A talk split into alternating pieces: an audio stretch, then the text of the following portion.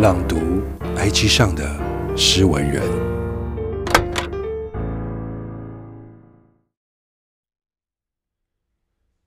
他把脸埋进手掌，不行了，真的觉得快不行了。他的房间在有些阴暗潮湿的角落，家里人不希望有人的房门是关着的。偶尔，他会在厕所里多待一会儿。那是片刻的自私。偶尔独自一个人锁着，真好。他的房间里有一个宝藏箱，他将它藏在床底。大家都睡着的时分，他会悄悄地打开那个箱子。箱子里有相片、纸条、糖果包装纸，还有一些纸星星。细细的抚摸着那些物品，心满意足的感慨：啊，我也曾拥有过的那些，还没有消失。每一年的生日卡片，每一封情书，每一句嘘寒问暖，都被他从箱子中捞起，捧在怀里。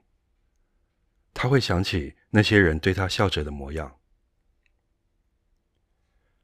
他的房间白天照不到光，晚上好像也不会有凉凉的风，像是一个被时间凝结的空间。你在吗？他对着键盘敲打。他的书桌离窗子很近，窗子离邻居的后阳台很近，大概不到五公尺。他时常在夜晚读书时被邻居敲东西的动静吓到，嘣嘣嘣。嘣嘣嘣！安静的夜晚到底在敲着什么呢？他想，然后会拉起窗帘，望着邻居家唯一悬吊在高处的拖把，其余东西都被木头隔板挡住了。那是邻居的隐私，被挡起来了。我们明明离得这么近，我却连他们长什么样子都不知道，很奇怪吧？小心翼翼地收拾好箱子，放回床底，躺在床上。他听见楼上的冲水马桶声，好近，好近，哗，哗，又是一个好近好近的夜。人们该怎么彼此靠近取暖？